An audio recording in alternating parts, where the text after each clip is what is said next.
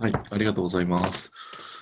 えー、っと、あと、まあ、質問2つということで、ちょっと、あの、一旦思考を変えて、あの、チャットいただいてますので、ちょっとチャットをいただいた方、ちょっと本橋さんから、えっと、この本にもありました、自己強化ループ、あの、ジェフ・ベソスが描いた、あの、絵みたいなのがありましたけど、まあ、ぐるぐるこう自己強化ループを企業のその思想として描くことが大事だよねという話についての質問ありました。本橋さん、ちょっと振っても大丈夫ですか？あはい、あの、ありがとうございます。あの、BIP6.0 で、あの、先生にも4日間ですね、あの、授業を受けさせていただいてありがとうございました。あれから、あの、えー、実際のビジネスでも、私は人事なんですけれども、右側のその顧客のところに従業員を置いたりして、こう、ビジネスモデルという形で考えたりもして、非常にこのモデルキャンパス使わせていただいてるんですけど、著書の中でこの関係性っていうのと、ネットワークと、それからその、え、時間軸を入れて、こう、生成過程を、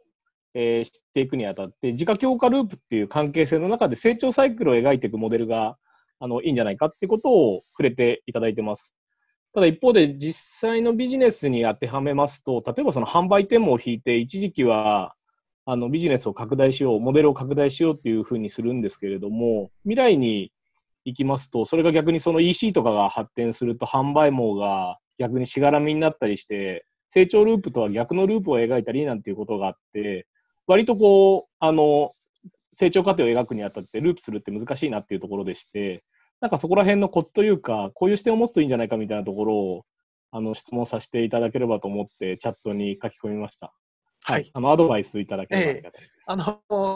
これシステム思考なんですよね。で、システム思考の中で、こういうループで、えー、考えるっていうのをやるんですけれども、まあ、このループっていうのはですね、自己強化ループともう一つバランスループっていうのは存在しています。で、バランスループっていうのが、まあ、ブレーキなんですよね。で、そのブレーキがかかっていくっていうところをしっかり把握しておくこともすごく重要で、まあ、経営においてはそのブレーキをね、いかにこう外していくかと。えー、ボトルネックなんて言い方もして、そのブレーキになるところをこう取り外しながら成長を続けていくっていうことになると思うんですね。で、あのー、販売店舗を作っていくと、EC を展開するときに販売店、特にフランチャイズなんかやってるとですね、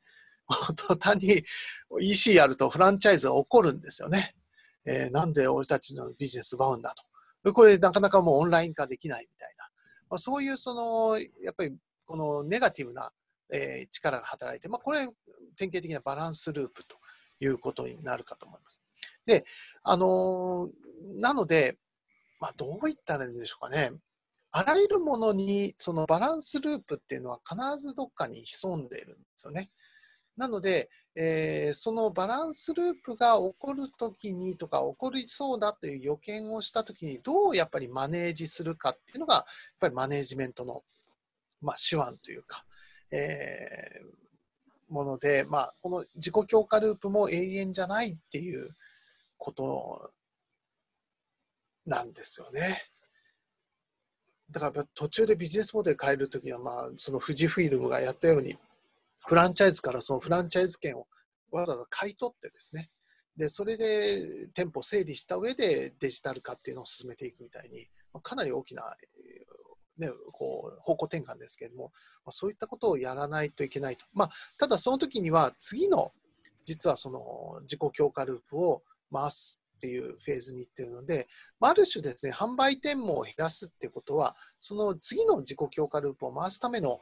えー、まあ、しがらみをなくすという意味があったんだあったんですよね。なので、そういった意味で、まあ、にその、まあ、企業、絶え間なく進化して、まあ、成長させていくという文脈の中ではですね、自己強化ループを常に、まあ、回し続け、で、時にそれがうまくいかなくなったら、新しい自己強化ループを見つけ出して、そこの新しい自己強化ループを回すために、まあ、バランスループを解消してみたいな、まあ、そういうなんかこう、絶え間ない取り組みなのかなっていうふうに思いますけどね。ありがとうございます。次の未来のビジネスモデルを自己強化ループさせるように、あのまあ、例えばケーパビリティだったりのビジネスモデルを描いていくところが、あのあの非常に腹落ちしました。ありがとうございます。